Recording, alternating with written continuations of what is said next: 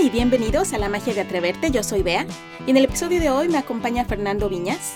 Él es licenciado en Administración de Empresas, coach ontológico certificado y fundador y director de Experior, una empresa dedicada al desarrollo personal y empresarial. En este episodio Fernando nos comparte su camino hacia el emprendedurismo, nos da estrategias para tener una vida financiera más saludable y también nos habla de los hábitos que tienen en común las personas ricas. Estoy segura que vas a aprender mucho de esta plática, así es que prepárate tu bebida favorita y comenzamos.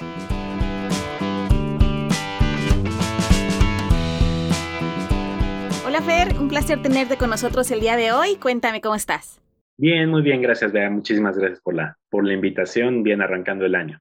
Me gustaría contar que tú y yo nos conocimos hace como 10, 15 años en una empresa de multinivel Así es. Ya desde entonces eh, nos perdimos la pista física, pero yo te he seguido en redes sociales y me gustaría que me contaras cuál ha sido tu camino eh, de todo este tiempo, que ya tenías tú ya un buen tiempo recorrido en trabajos como más convencionales. ¿Cómo es que decidiste irte por el lado del emprendedurismo y cómo ha sido tu proceso para llegar ahí? Pues digo, realmente el proceso del emprendedurismo arrancó desde que terminé la uni, porque precisamente me invitaron al multinivel empecé a leer muchos libros del padre copadre pobre, todo esto y me revolucionaron muchísimo.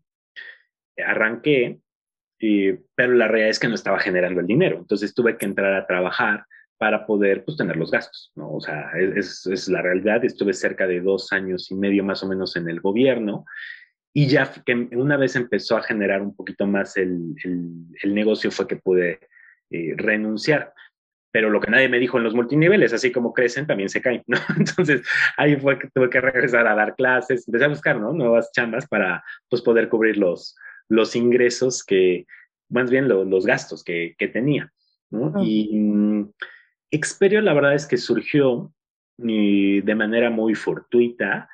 Desde siempre yo había querido, siempre decía, yo quiero tener mi propia empresa, ¿no?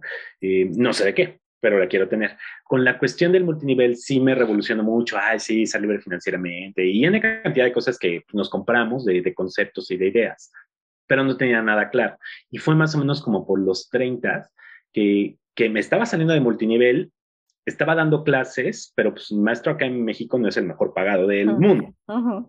Entonces era como, o sea, tengo 30, estos son los resultados, no tengo nada, o sea, este, sigo con mis papás viviendo, este, y entonces, pues empecé como a decir, tengo que hacer algo, tengo que hacer algo. Me acuerdo también, ah, bueno, cuando este amigo me dijo, mira, los, 30, los 20 son como para echarla a perder, ¿no? Todo lo que quieras, aprender lo que es lo que te gusta, qué es lo que no te gusta, los 30, pues eh, tienes que ir como sembrando ya más eh, algo firme y los 40 empezar a recibir esas cosechas, ¿no? Y los 50 y los 60 pues seguir ah, generando más de esta cosecha y ya los 60 pues poderte retirar, ¿no? Con, eso que, Más tranquilo. Que lograste. ¿no? A lo largo del, del, tiempo.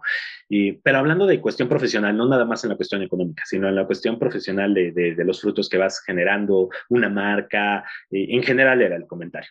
Y con una amiga, me acuerdo perfectamente que, que, que, estaba igual como que comentando con ella y me dijo, Fer, no necesitas tener todas las respuestas hoy. Está bien no saber, ¿no? Está bien no saber hacia dónde va tu vida, pero sabes qué es lo que no quieres pues nada más sigue caminando y en el camino vas a ir encontrando qué es lo que te gusta.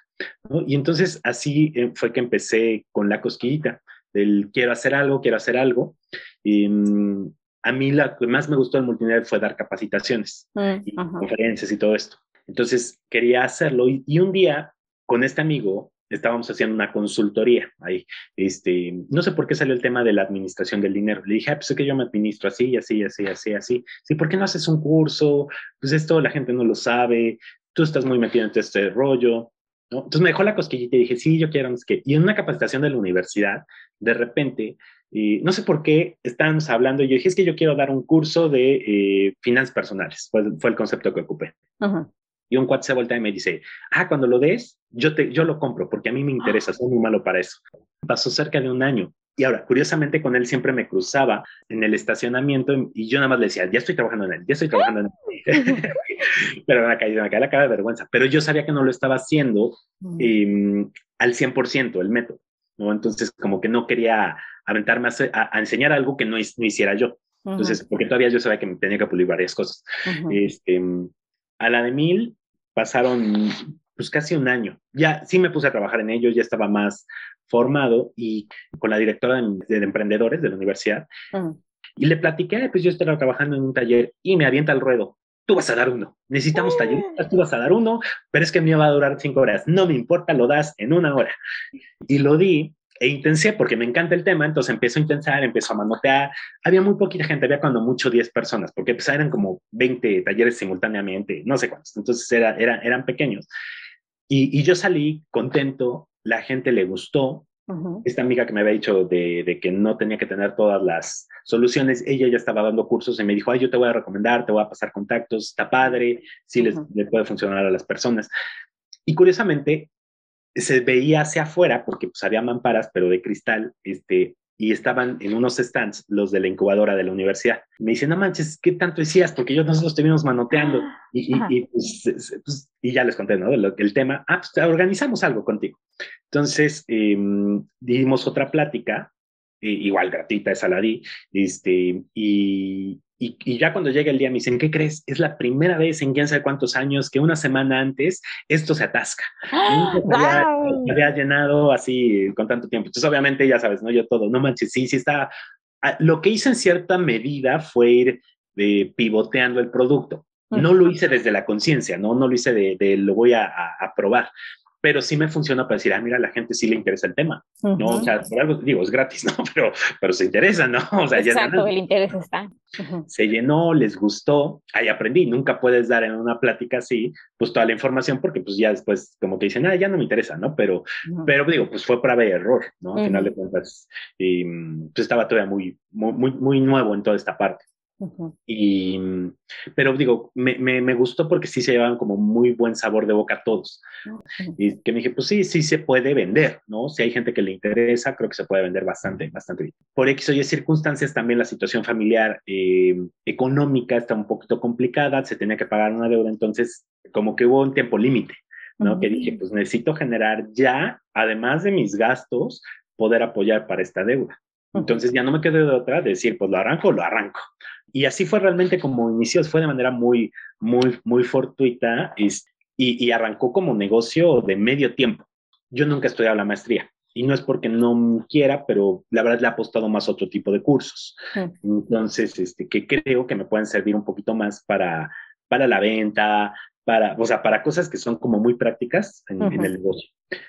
En la universidad, pues lo que te piden es una maestría. Y para las acreditaciones, todo eso. Entonces llegó, me lo pedían, me lo pedían, yo más me hacía güey. Este, y un día en el cual, pues casi, casi, pues me dijeron, o sea, no te puedo dar porque, este, pues por la maestría. Cuando la tengas, regrese con todo esto, te damos clases. Ah, Entonces en ese momento, pues ya fue de, pues ya me acaban de quemar el, la zona cómoda, el mm. ingreso seguro, entre comillas, porque pues es seguro por cuatro meses, pero pues ahora le tengo que dar. Y, y estuvo padre durante ese proceso que fue los dos al mismo tiempo porque no tenía la urgencia económica de, decir, ah, quiero, quiero, necesito vender para vivir o para comer. Y me dio tiempo de ir, ir, ir puliendo el producto. ¿no? O sea, esta capacitación, pues ir, ir aprendiendo, a ver esto sí, esto no, esto no lo entendieron, lo tengo que hacer de otra manera. También a mí se me ocurrió rentar un espacio y entonces eso también me obligó a ver cómo sacar la renta, ¿no? Porque no es lo mismo nada más organizar un taller, llegar a un lugar, rentarlo por un solo día, a pagar una renta mensualmente. Entonces, sí me, me empezó como de a poquito a poquito la, la, la, cosquillita de, pues ahora tengo que hacerlo crecer, crecer, crecer. En el día en que ya se separan las, bueno, más bien que dejo las clases, bueno, me dejaron las clases, este, ya era como, pues ahora ya se quemaron los barcos, ahora tienes que hacerlo sí o sí. Oh. Y también me ayudó porque pude como ver más opciones, o sea, me salió de la caja, de la zona cómoda de decir, a ver, pues tantos son mis gastos, tanto era lo que me generaba la, la, universidad, tanto de mis cursos, ahora cómo puedo generar esta cantidad de dinero eh, a través de la empresa, ¿no? Y empecé a explorar nuevos mercados, me metí con las empresas, empecé a venderles el curso a ellas, este, ah, me di cuenta que pues es buen negocio la capacitación, porque de verdad, cuando con las empresas puede ser muy noble este, este negocio. Este, entonces dije, ah, sí se puede, ¿no? O sea, nada más era como que el empujoncito del... lo suelto, no lo suelto, esa, esa seguridad que a veces nos llama, que es una seguridad em, falsa. claro, porque en cualquier momento, aunque, o sea, explorando todas las posibilidades, ¿qué pasaría si la directora, o sea, a lo mejor la directora me amaba porque de verdad, o sea, la quiero, me quiere, este, y, en el sentido del ser humano, no está casada con hijos, ¿no? como persona, como ser humano. Sí, como ser humano, no, o sea, porque me estima, yo le estimo, o sea, y, y a lo mejor me, me, hubiera dado clases toda la vida, pero si le pasa algo a ella, ¿qué? ¿A quién van a poner? ¿No? Este, y eso, este tema yo sí lo tenía presente, digo, no es que no puedo depender de ella, yo tampoco puedo estar dependiendo acá toda la vida de, de esta, una sola universidad, ¿no? Y, yo veía a los maestros ahora clases vueltos locos porque estaban en una, dos, tres, cuatro, cinco universidades, mm. todo el día han dado clases, todo el día preparando clases, todo el día revisando exámenes, que dije, no, e, e, este, o sea, está bien porque generas el dinero, pero ¿en qué momento queda tu vida? ¿no? Y entonces lo que pues, quería era el equilibrio. Y, y, y, fue por eso que dije, no, pues yo tengo que hacer lo mío y en lo que va creciendo como un bebé, lo que va, va caminando, puedo llevar los dos. El día que se me cayó literalmente lo de las clases, pues no me quedó otra más que seguirle, este, ya sin esos barcos. Curiosamente, todo 2019 fue con las empresas, pero al llevar bien el dinero me di cuenta que la oficina no era la mejor decisión, porque como estaba tan enfocado en las empresas, había descuidado el público en general y sí me generaba dinero, pero no, no valía la pena tener un lugar rentado si estaba todo manejándolo desde casa y, en las oficinas de las empresas iba a vender y daba los cursos. Entonces dije, pues mejor puedo ocupar un coworking para el curso, a lo mejor ya llegó el punto en el cual no necesito estar con esta eh, renta, ¿no? Y, y, y, y, llega el 2020 y pues la pandemia, ¿no? Entonces mm, ya no me quedé otra más que pues ahora emprenderle en línea. Entré en pánico, o sea, la verdad es que sí, como todos, así de que, ah, ¿qué va a pasar? Este, gracias a Dios volteó, vi mi Excel y que dije, a ver, relájate. Has hecho bien las cosas por mucho tiempo, has estado administrándote bien, a ver, vamos a hacer cálculos. ¿Cuánto tiempo puedes durar manteniendo tus gastos sin generar un solo peso? Ok, estoy tranquilo de acá a tanto tiempo, puedo generar cero pesos y puedo estar tranquilo. No viviendo como rico, evidentemente, no a estar acá paseando por toda la vida, pero pues va, va a estar, o sea, no de hambre, no te vas a morir, papacito, ¿no? Entonces es como tranquilo, nada pasa. Y dije, bueno, pues ya tengo que lanzarlo online. Para el 29 de marzo, yo ya estaba haciendo una prueba piloto. O sea, en 10 días. Sí, que, que, dije, a ver, voy a aprenderle al Zoom. Nunca lo he usado, no sé ni cuánto cueste, este, vamos a hacerlo. Y vi que le, entendieron y que les gustó, que era la parte más difícil, que era el método. Este, y dije, ah, pues ya sí, sí se puede, lo demás pues no va a ser tan complicado. Y entonces lanzo la prueba piloto y a todo mundo marcarle. Y así lo hice también de manera presencial, marcándole a todo mundo al inicio de, hoy estoy iniciando un curso, te invito, si te interesa, les mandaba la información y dije, pues ahorita todos los que me han dicho que les interesa, que no son de Puebla y que lo quieren tomar, pero no pueden venir, pues a marcarles ellos, hice mi listita y a todos, oye, te invito a tomarlo, no sé qué, les di un super precio, le dije, es una prueba piloto, la verdad, para regalo, ¿no? O sea, no sé qué, no sé, o sea, el Zoom lo, he manejado dos veces, pero pues no sé, no, no, sé cómo va a funcionar esto. ¿Estás consciente de que pues, puede haber prueba de error? Sí, sí. Este, y lo, lo tomaron les encantó. Entonces, ya antes de que terminara, yo dije, pues voy a abrir otro grupo. Y así me, la, me lo hice, volví a abrir otro grupo, así lo he ido haciendo. Y, nunca me ha faltado, ¿sí me explicó? O sea, no es como, ah, no generé, no, sí, sí ha habido, sí ha habido ingresos, y, pero ha sido, por lo menos, o sea, como desde el emprendedor, no sabíamos cuánto tiempo iba a durar la pandemia. o cuánto va a durar, todavía no lo sabemos. Todavía no acá, llevan, sí. termina, llevamos para dos años pero no me podía esperar a que la pandemia pasara para generar ingresos y, o mi vida, pues en general, ¿no? De, decir, ¿sabes? Porque yo me acuerdo los primeros dos, tres días que dije, ah, pues va a ser como lo de la influenza, ¿no? Que van a ser una semanita, todos vamos a estar encerrados, una semana después todos vamos a estar afuera, ¿no? Como si nada hubiera pasado. Este, pero dije, no, no puedo, o sea, no, no puedo, o sea, sí me acuerdo que un día puse una hamaca y me eché en la hamaca y calé un libro así todo bien relax, pues ya después como dije, no, no puedo estar así, o sea, ¿cuánto va a durar esto? Tengo que seguir mi vida y producir y si hoy se me cayeron las, los, empresariales, si no puedo venderles empresarialmente porque están viendo cómo pagar la nómina, pues regreso al público en general a explotarlo, ¿no? Y entonces sí, se ha sido mucho de prever un problema antes de que se suscite el problema. Y eso creo que consiste en liderazgo. Tienes el plan A, pero si el plan A falla, debes de tener el plan B. No porque estés obsesionado con el plan B. Y si el plan B, el plan C, y si el plan C, falla, el, el, así. ¿Por qué? Porque pues, tienes que llegar al objetivo, punto. ¿no? Entonces, a mí me ha funcionado verlo de esa manera decir, ok, si falla esto, hago el otro, y si falla el otro, y estoy tranquilo, ¿no? Y ya en el proceso voy viendo, ¿sabes qué? Si va a tener que hacer un ajuste o no hago un ajuste, ¿no? Todo está marchando bien. Y digo, me queda clarísimo que ahorita lo conté, pero han sido, o fueron, sobre todo al inicio, pues sí días que uno se arrepiente, dices, ay, no debe haber renunciado, este, a mí se me ocurre nada más ser emprendedor. Tan a gusto es que te llegue tu cheque. sí, sí, no, o sea, pues que yo emprendí demasiado joven, o sea, fue saliendo de la uni. Entonces, o sea, sí de repente llego a cuestionarme cosas en mi vida que digo, ay, ¿qué hubiera pasado si me hubiera metido en una transnacional, hubiera trabajado, hubiera tenido todas esas prestaciones? Pero a lo mejor yo me he dado cuenta de problemas que hoy esas personas que están en la transnacional, no se han dado cuenta que van a suceder, que es que en algún momento van a dejar de ser atractivos para esa organización. Y como estábamos jóvenes, pues claro que uno es atractivo para la empresa, pero lo que no nos damos cuenta es que llegamos a los 45, 50, 55, 60 y pues ya las empresas honestamente ya no les interesa. Entonces, ahí es donde a lo mejor todo lo que yo tuve que pagar de precio, de decir, pues no salgo, o no tengo dinero para, para este viaje, etcétera, veo que este cortón de repente de ingresos, por lo menos en México, se va a dar con las personas que tengan el Afore. Mm. Y, esta seguridad, entre comillas, de mm, todo está bien financieramente porque tengo un superpuesto y me pagan bien, es muy innovador lo que estamos haciendo, no queremos darnos cuenta que es algo temporal y todo en la vida es temporal. Entonces ahí es donde creo que ya lo aprendí. O sea, así como el negocio, porque el negocio sí no me llevó a dejar una buena lana, el del multinivel, este, es, eh, fue temporal, lo que te decía, subió y bajó. Y para los grandes líderes que ganaban millones, no, sé qué, también fue temporal. Entonces, también un empleo es temporal, es muy largo el proceso, es un tiempo muy largo, pero llega a acabar. Entonces, sí es importante verlo del retiro, este, o sea, tomárselo desde mientras más joven, más en serio, para que sea fácil el día que uno llegue, que te toque el afore, pero también tengas tu ahorro por, por tu lado.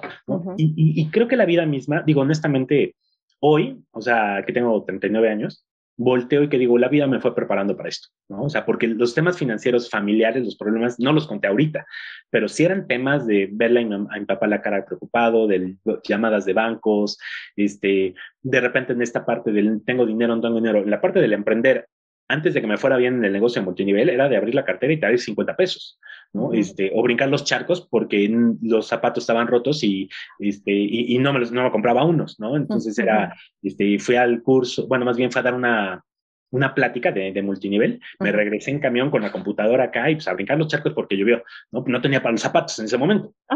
Este, mi papá ni pedirle porque pues, estaba endeudadísimo. Y hoy lo veo que dije, bueno, por algo pasaron las cosas, ¿no? Tenía que pasar todo eso, esas estrés, esa angustia.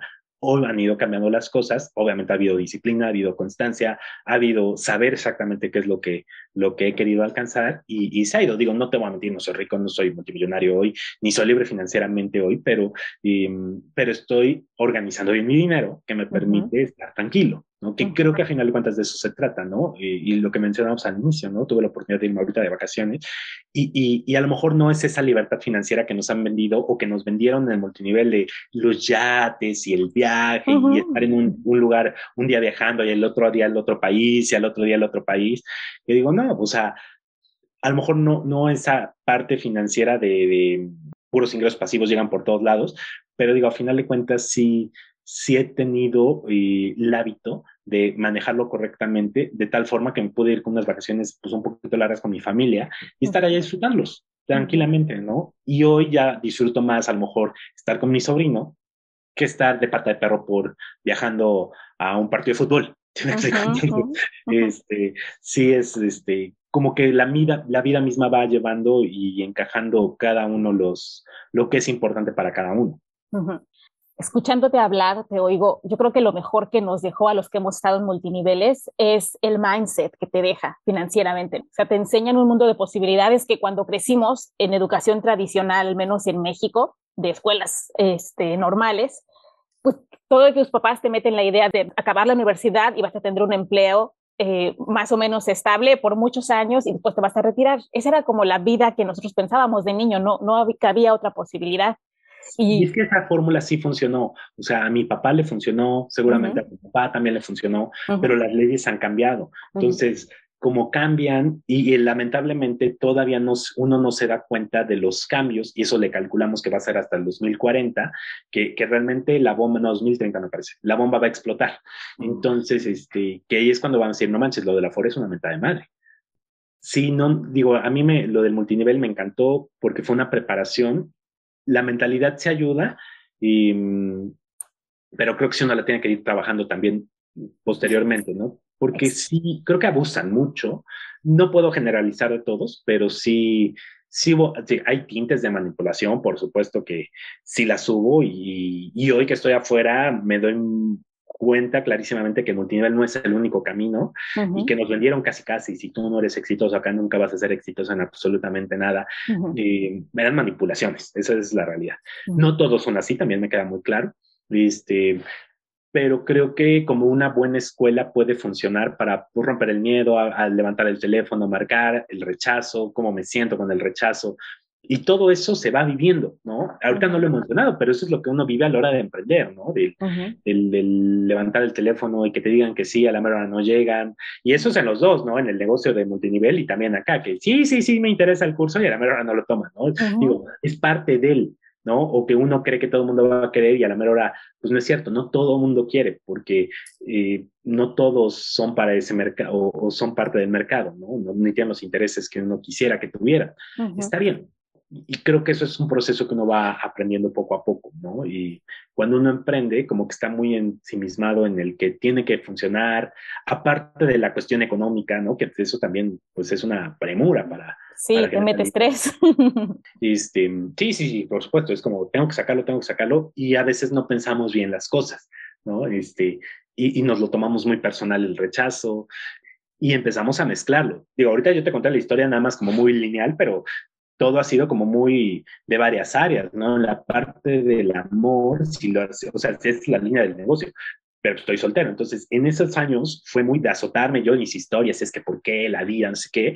Este, ah. súmale la carga emocional. ¿Sí me explico? estrés financiero, no sé qué, aparte de la cuestión del perdedor de los perdedores de los perdedores.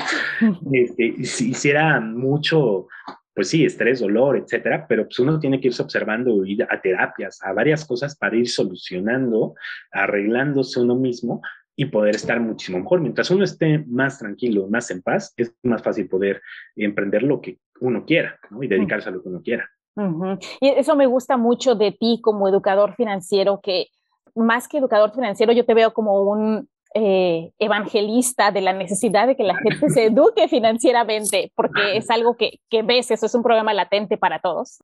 Pero además me gusta mucho que no solo lo ves desde el punto de vista de estrategia financiera, estrategia de inversión, cómo vamos a ahorrar, sino que tú lo ves como de una manera mucho más holística, porque el dinero es totalmente una energía y la carga que nosotros le influimos a veces tiene mucho más que ver en los resultados que la estrategia como tal. Todo lo que nosotros venimos cargando eh, de eh, telarañas en la cabeza, todo con lo que crecimos, nuestras eh, mentalidad de escasez, todas nuestras creencias limitantes, todo eso en realidad es lo que impacta mucho nuestros resultados financieros y me gusta muchísimo que tú lo incluyes en cómo educas. Sí, eh, sí, así es. La realidad es que el dinero es una energía, ya viéndonos de manera muy profunda, todo en esta vida es energía y em, pues tenemos que aprender a manejarla. Eh, se han dado, digamos, las dos corrientes que han estado por mucho tiempo. La parte financiera, que es el número, si el número dice que sí, entonces sí, si el número dice que no, no, todo muy frío. Pero nosotros no somos fríos. Nosotros tenemos mente, emoción y espíritu, y eso es lo que nos conforma, y el físico, esas cuatro dimensiones, la parte física, la parte mental, emocional y espiritual. Y, en, la relación con el dinero la vamos construyendo desde el espíritu, desde la mente y obviamente también en las emociones que se van anclando ahí.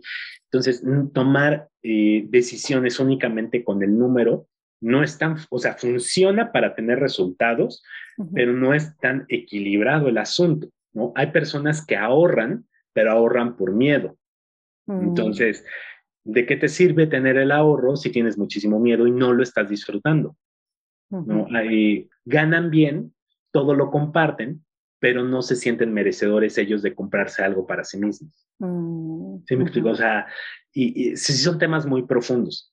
Ahora, esta parte financiera, pues lo han, trabajado las universidades, es como lo matemático. Y del otro lado, nos vamos hacia lo holístico, que lo han trabajado muchos pues, centros holísticos, ¿no? Abre tus brazos, decreta que eres prosperidad, decreta que eres abundancia, todo es energético, tú nada más concéntrate en la energía. Y, y sí ayuda, porque sí logra liberar ciertas cosas, pero no lo es todo. Y a final de cuentas, lo que yo enseño es educación financiera integral, porque tenemos que unir todos, no nada más la financiera, no nada más lo espiritual, no nada más lo energético, no nada más lo mental. Eh, tiene que ser todo y es el, digamos, yo hago un círculo y hago así los, cuatro, los cuatro cuadros, digo, este es, el puntito, porque acá es donde todo se une aterrizándolo un poquito con este concepto, ¿no? Y hay gente ahorita con lo de la pandemia, es que todo es energético, no uses cubrebocas, no te pongas la vacuna o lo que sea, porque todo es energético. Entiendo el concepto, lo entiendo bien. Digo, pero, entonces, ¿para qué usas un cinturón de seguridad? Y obviamente la respuesta es, ay, no, pues, pues me puedo cachar un trancho o, o, no. Pues es que es lo mismo, o sea, venimos a esta vida, somos, bueno, lo que yo creo, somos un espíritu eh, viviendo una experiencia física. Ayúdate, ayúdate un poquito. Haciendo otra analogía, es como en la parte del dinero, es como cuando tienes el tinaco, el, acá en México, el rotoplas, y se está abierto, ¿no? Y pues cuando está abierto, se empieza a llenar de cositas, no sé qué sean, pero como unas cositas ahí que se mueven. Y pues cuando te bañas o le jales al baño, pues sale como verdecito, ¿no? Luego, luego se ve que está sucia. Y ese, ese, ese, tinaco, ¿de dónde se llena? Pues de la cisterna. Y, y, la cisterna se llena pues del tubo que trae desde la calle. Cuando a mí me dicen, es que yo quiero nada más irme a, a ya tomé un curso de meditación y abundancia, es, está bien, está bien que bueno, trabájalo, sí te va a liberar muchas cosas pero también tienes que aterrizarlo en la parte física. ¿sale? O sea, como tú estás administrando tu dinero, porque nada más pensar que eres rico, pues no te va a ayudar en nada, ¿no? Tienes que mover Sin hacer nada. Ajá. sin hacer nada no te va a servir para nada. Entonces, cuando me dicen eso, para mí es como, como que dicen, esta tubería, la, la externa, está llena de sarro. Voy a limpiarla, quitando todo el sarro, creyendo que me va a salir agua limpia en el baño o a la hora de bañarme. No es cierto, porque sí va a entrar con mayor fuerza va a entrar, o sea, sí va a haber más dinero, pero va a entrar y acá se va a contaminar. Entonces, limpia este, quítate los malos hábitos y sí, trabájale la parte interna, sí, ve y vete a terapia, haz todos los decretos que quieras, está bien, trabájalo, pero tiene que ser todo al mismo tiempo, no nada más uno, no nada más otro. Si queremos una vida integral, necesitamos tener equilibradas las, las cuatro partes. A lo mejor no un equilibrio perfecto, es, imposible tenerlo todo perfecto, pero sí, sí por lo menos ir trabajando en cada una de estas áreas para ir, este, pues sintiéndonos cada vez más plenos. Si me explico, en esta parte espiritual no te digo, ve, métete a la iglesia, si no, no te gusta la iglesia, pero sí puedes hacer meditaciones, o trabaja la espiritualidad desde donde, a ti te guste, donde te sientas conectado. Y la parte emocional también, hazte responsable de esas emociones, ¿no? Si estoy atorado con papá, ve y habla con papá, o si papá ya no está, llórale a papá, escribe una carta a papá, pero saque esas emociones y hazte responsable de ellas, porque todo está ligado, somos seres humanos. Entonces, por supuesto que todo eso se va impactando en la, en la parte económica. Y, y nos podemos acá pasar hablando de emociones del dinero, pensamientos de dinero, este, pero sí, sí todo tiene que ser como muy acorde, ¿no? Ahora, todo eso se transforma en energía. Entonces, a mí, por ejemplo, lo que, lo que yo le digo a las personas, y ahí es un poquito entre estrategia y saberle jugar a la energía también. Eh, uno de los consejos financieros que casi siempre dan es ahorra dinero para las vacas flacas. No, error. Si tú ahorras dinero para las vacas flacas, te estás poniendo de pechito para que haya vacas flacas. Si tú ahorras dinero, o para los imprevistos, si tú ahorras para imprevistos, es como decirle a la vida, mira vida, ya tengo dinero para las medicinas. ¿Y qué te va a entender la vida? Ah, mira, este ya tiene con qué eh, recuperarse. Ah, bueno, pues ahora vamos a mandarle la enfermedad. Entonces, por eso mucha gente ahorra, ahorra, ahorra, se lo termina gastando en medicinas, en hospitalizaciones, en imprevistos, porque lo, de, lo, lo intencionaron desde ahí con eso para cuando exista este imprevisto. Que, bueno, o todo el dinero lo mando a las deudas, ¿no? Me acaba de caer el aguinaldo, todo eso de las deudas. Digo, no, porque tiene que haber un equilibrio. Si tú nada más te la pasas pagando deudas, ¿qué le estás mandando energéticamente a la vida? Eh, la señal, me gusta trabajar para deudas. Y eso es el consejo financiero por excelencia paga tus deudas rápido porque vas a pagar menos intereses. Al pagar menos intereses, bueno, el consejo tal cual que he escuchado varias veces es no ahorres hasta que ya no debas. Primero paga tus deudas y una vez que ya no debas, te pones a ahorrar. No es cierto, así no funciona la vida. aún y con las deudas te pones a ahorrar. Porque si tú estás lanzando todo tu dinero a la deuda, lo único que le dices a la vida es, a mí me gusta trabajar para más deudas. Y cuando terminas de pagar una, te metes en otra, y te metes en otra, y te metes en otra. Entonces tiene que haber un equilibrio. Empieza a ahorrar. Es que voy a invertir hasta después. Empieza a invertir desde ahorita. No tiene que ser mil dólares pueden ser 10. ¿Sí me explicó? O sea, pero al final de cuentas ya está intencionado de una manera. Y entonces empieza a tener un equilibrio y fluye uno muchísimo mejor. Pero ahí ya es como en el juego completo, ¿no? La parte física, la parte mental, emocional. Y es un choque. La vocita empieza a hablarnos tremendamente. No, es que debería mejor pagar y esos intereses me los ahorro. ¿Cuánto te vas a ahorrar de intereses? No, es que es una hipoteca. Bueno, sí, o sea, sí haz una estrategia financiera, pero equilíbrala no nada más porque el número dice que te vas a ahorrar mucho dinero a largo plazo, lo hagas. Y de hecho yo creo que el problema es que esto que mencionas requiere de muchísimo trabajo interno, de muchísima disciplina y las personas solemos querer el resultado rápido. Ah, bueno, sí, eso por lo menos es lo que a mí me ha funcionado, decirle a las personas, o sea, esto no es de la noche a la mañana. O sea, si tú buscas un curso de entrar y en dos días ya este, tener todo resuelto, una, una amiga, que es muy buena amiga, me, lo tomó hace muchos años y, cuando la acaba de conocer, pasaron como tres meses, tenía como 45 años este, en ese momento. Me dice, es que ya pasaron tres meses y no he logrado los porcentajes que tú nos dijiste. Güey, llevas 25 haciéndolos como Dios te ha dado a entender, malgastando. Y quieres en tres meses arreglarlo, no seas injusta contigo. O sea, es qué injusticia. Es como de repente querer bajar 30 kilos en dos meses. Es absurdo, absurdo, absurdo. Entonces, esto es de paciencia, de tranquilidad. Sí se pueden tener resultados a la hora de empezar a organizar desde la primera semana, desde el primer mes, pero no es como que ya la cuenta bancaria creció, pero empiezas a ver orden.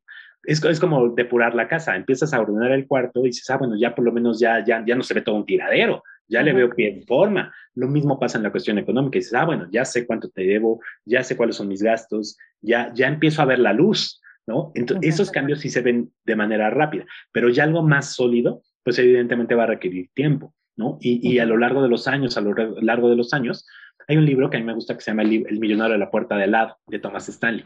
Menciona que son tres los hábitos de las personas ricas. El primero de ellos, que, él hizo un estudio de personas que empezaron pobres o clase media y que después de varios años se volvieron ricos. La pregunta es, ¿qué hiciste? ¿No? ¿Qué, ¿Qué hiciste de diferente? Porque si mi abuelo estaba igual que tú, porque él terminó siendo pobre o terminó en clase media y tú terminaste siendo rico? Algo tuviste que hacer diferente. Entonces hicieron toda una encuesta y encuentran que uno hace las cosas de manera ética es decir, no se andan fregando absolutamente a nadie. Hoy yo lo entiendo desde la parte energética. Por supuesto que sí, todo lo que tú siembras se te va a regresar. Entonces, es que si le doy mal el cambio a una persona y no se dio cuenta, no, no, es que esa persona no se dé cuenta, tú sí te diste cuenta y tú le estás robando, te guste o no, punto. Si le diste 950 gramos en lugar del kilo, eso es robo, punto. Es que no se dio cuenta, me vale madres. O sea, ¿qué semilla de pobreza y de escasez te estás sembrando? Porque no estás haciendo un, intercambio justo. El problema en la vida es que ese tipo de, o sea, el karma, el, karma o eso que te va a regresar no es inmediato. O sea, no es, no es como lo haces mal y luego, luego los minutos se nota. Pueden pasar 10 años y hasta ese momento se te regresa lo negativo y también lo positivo. Entonces, si tú siembras y te regresa positivo, pues evidentemente eh, pues estás más contento, pero queremos la inmediatez. Las redes sociales, el consumismo, todo nos ha vendido la idea de todo ya rápido en este instante. Y pues en esta parte de la ética ha habido pues muchas fraudes o cosas así, en el cual hazte rico en dos minutos, ¿no? Pero bueno, regresando al, al punto de la ética, ese es el. El dos, viven simple, viven con la mitad de lo que ganan de los que, mm, ejemplos, así que, que son los más sencillos, respóndeme lo primero que te llega a la mente. ¿Cuál crees que sea la marca de reloj que ocupan los ricos? Rolex. Timex. ¡Ah! Y eso es el tema. ¿Quién compra Rolex? La clase media que quieras eh, aspirar y quiere pertenecer, pero el rico, rico, rico, o sea, yo no dudo que Carlos Slim pueda tener uno, pero él lo compra ya con el dinero en la bolsa. Los que van haciendo el camino, dicen, pues sí, o sea, puedo comprarlo a meses de intereses, claro que sí, lo puedo pagar. La cuestión es, o, ya lo tengo inclusive en la cuenta bancaria. los 300 mil para el Rolex, pero o invierto 297 mil para que sigan creciendo y 3 mil me compro de un Timex. Esa persona quiere hacerse rica, entonces entiende que el lujo innecesario hoy está sobrando. Entonces, mejor no es que me abstenga de un reloj, compro un reloj que es bueno, bonito, barato, nada más que no es lujo excesivo. ¿Sí me explico? Y me va a dar para lo que lo necesito, que es la hora. El otro compra el Rolex para poder llegar al club de golf, todo lo vean, pues va a cumplir su objetivo, está bien, pero financieramente hablando y hablando de metas financieras, pues lo está alejando de lo que quiere, ¿no? A menos que su objetivo sea nada más pertenecer a ese grupo, ¿no? Entonces, no es que esté, sea más inteligente, menos inteligente, sino simplemente nos acerca o nos aleja a, los resultados que queremos. Esta persona simplemente eh, tiene su Timex de la hora. ¿Cada cuánto crees que cambian de coche? Cinco años. Cada diez. ¡Ah! ¿Y la clase media cada cuánto? Cada tres. Cada dos, cada año. O sea, sí, sí me explico. ¿Por qué? Porque ya se ve viejito. Porque ya lo tienes que cambiar. Porque como tú, que trabajas en este lugar y ganas tanto, no traes este coche. Y entonces entran en esta dinámica que es un hábito de estar nada más viendo en qué gastar, qué gastar, qué gastar, o todo lo que ganan, todo se lo acaban. Entonces, no viven simples, todo lo que ganan, todo lo tienen comprometido, o peor tantito, gastan el dinero que no tienen hoy y entonces tienen que seguir trabajando para pagar la comida de ayer, o el viaje de ayer, o el placer de ayer, lo que haya sido, ¿no? Entonces, se vuelve pues un círculo eh, vicioso de estar nada más trabajando para pagar esas deudas. Sí, y te vuelves esclavo. Te vuelves esclavo de tu propio estilo de vida, ¿no? Porque mientras más necesites, eh, pues ahora necesitas más y más dinero para mantener el estatus. Y el último es el ser excelentes manejando el dinero. Todos tenían un método, todos sabían exactamente en qué gastaban su dinero, llevaban un orden, lo tenían bien organizado, sabían cuánto ahorraban, cuánto invertían, cuánto era para, para ellos como diversión, o sea, todo lo tenían muy bien planeado. Una vez dando esta, este pequeño ejemplo con, en una empresa con obreros, nunca faltó el que me dice, ay, ellos eh, se lo gastan en el table. Le dije, mira, me gusta tu ejemplo, porque no es ortodoxo. ¿Sabes cuál es la diferencia en que, entre él y tú? Que él dice, me voy a gastar mil pesos en el table. ¿Y cuánto crees que se va a gastar en el table? Mil. Tú dices, me voy a gastar mil y en la captura te gastaste los ocho mil. En eso radica toda la diferencia. Y no estoy hablando de en qué te lo gastas. Eso no tiene nada que ver.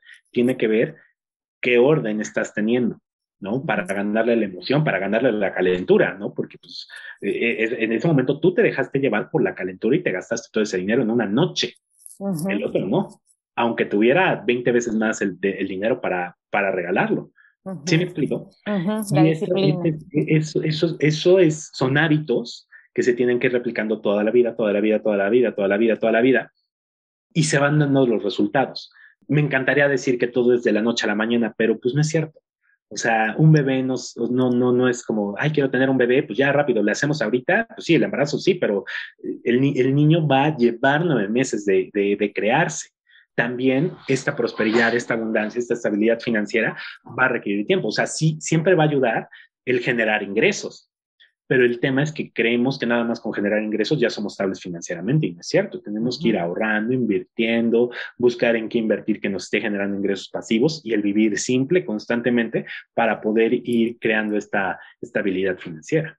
Todo va a ser resultado del sistema que vives día a día, que te apegues a él. Sí, y, y mientras más sistematizado estés, es decir, en la organización de tu dinero, es mejor, se va a ir horrible lo que voy a decir, es mejor porque dejas de pensar. Dejas de pensar en cómo utilizar tu dinero, porque ya lo sistematizaste.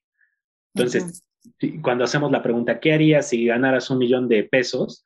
La gente se pone a pensar, ay, iría de viaje, me iría a Europa, invertir una parte, no sé cuánto, pero me compraré una casa en la playa, este, me compraré un yate, y están pensando, pensando, pensando, pensando. Cuando tú ya tienes un método y dices, tanto es para esto, esto, esto y esto y esto, así, sea la cantidad que sea, un millón, trescientos mil pesos, diez mil pesos, veinte pesos, cincuenta pesos que te encuentras en la calle, mentalmente entra, se filtra y dices, pues ya.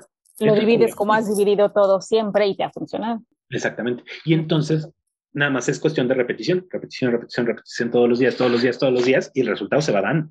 sí me queda claro que esto es de hábitos, de constancia, pues como todo en la vida. O sea, no, o sea, quieres el cuerpo escultural, no es deja de comer un día, es ponte a hacer ejercicio todos los días, aliméntate bien, deja de comer porquerías, o sea, ¿sí me explico? Y, para el dinero igual es tener organización, no es sacrificio. Eso también los financieros tienen mucho como la idea, tienes que sacrificarte, ¿no? El sacrificio es, no, tiene, o sea, esa palabra no existe. Es, o, el vivir siempre lo confunden con el ser codo. No, no, no tienes que ser codo. ¿Cuál es la otra? La escasez. Están muy, vamos a apretarnos el cinturón, vamos a apretarnos el cinturón. No, no te apretes el cinturón.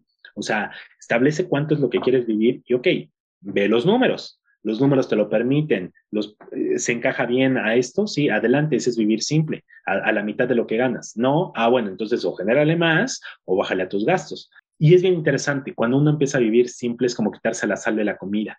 Cuando uno quiere comer después de mucho tiempo algo salado, como que ya no le encuentras el gusto. Lo mismo pasa con el lujo excesivo. Cuando está uno con el lujo, lujo, lujo, lujo, lujo, lujo, lujo, para empezar nunca hay llenadera. Nunca llenadera, o sea, siempre es algo más y algo más, y eso tiene que ver, y vi alguna de las preguntas que, que, ponían, ¿por qué, ¿por qué nunca hay como esa, o sea, queremos más y más y más? Porque no estamos trabajando en lo importante que es quién eres tú. Cuando mm. tú sabes quién eres tú, no tienes que demostrarle absolutamente nada a nadie. Y entonces ya estás pleno, porque te sabes pleno, te sabes completo. No necesitas un carrazo para que la gente voltee a reconocerte, porque te reconoces tú no requieres el aplauso de las personas porque te aplaudes tus esfuerzos tú. Entonces, pues es que tu coche está viejito, pues sí está viejito, pero a veces me lleva y me trae y estoy bien contento. Y, curiosamente, digo, de verdad, eh, digo, tú lo sabes, ¿no? He tenido la oportunidad de ir a tres mundiales de, fútbol. Y ahorita para el Qatar, yo, o sea, sí que tengo dinero ahorrado para eso. Por la pandemia, la verdad, no me llama la atención. O sea, decir un lugar, todo el mundo.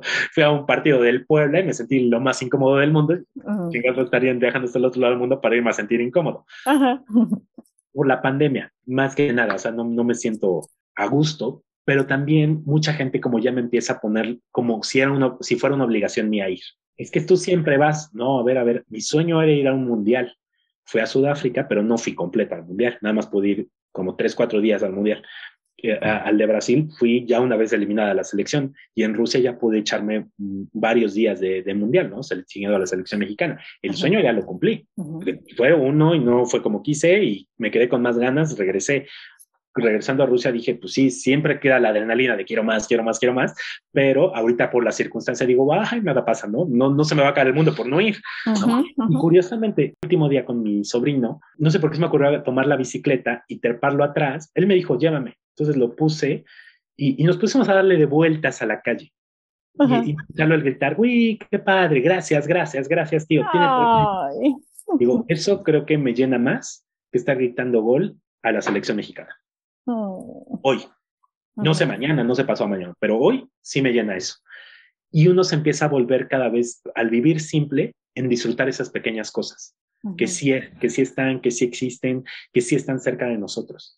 Y cuando queremos el lujo, porque digo, sí me doy mis lujos, pero cada vez estoy más enfocado en lo que verdaderamente me hace feliz y no tratar de llenar el hueco. Y e, eso, e, eso radica realmente una organización y un trabajo profundo personalmente. Exacto, que no todo el mundo luego está dispuesto a hacer, ¿no? Pero ya que lo haces, ves los frutos y es muy satisfactorio. Sí, curiosamente con el método que les enseñamos, eh, yo creo que las personas, bueno, por lo menos así me pasó a mí, nos empezamos a voltear a vernos. Entonces empieza en cierta medida a uno a, autosanarse a través del dinero. Suena chistoso, pero es como, pues si me duele eso, es por ahí, ¿no? Y empezó a ver, ¿no? Me falta confianza, este, empieza uno a darse cuenta, de verdad, cuando uno, eh, qué tan aprendiz o, en plan de aprendiz estoy, o qué tan arrogante estoy también, ¿no? Entonces sí, sí es, muy interesante cómo el dinero nada más está siendo un reflejo de cómo nosotros estamos siendo por dentro. Oye, ahorita que mencionas eso del autoconocimiento, tú diste el año pasado una plática TEDx, ¿verdad?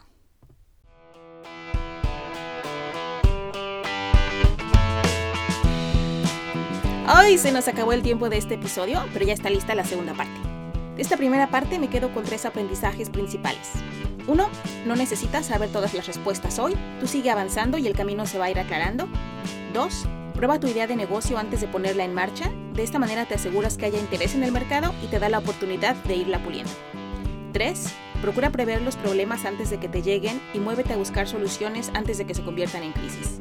Al estar preparado, tu ansiedad se reduce y puedes actuar de manera más estratégica. Muchas gracias por haber llegado hasta aquí. Si te está gustando esta plática, por favor califícala. Y para escuchar cómo le fue a Fernando dando su plática TEDx, dale play al siguiente episodio.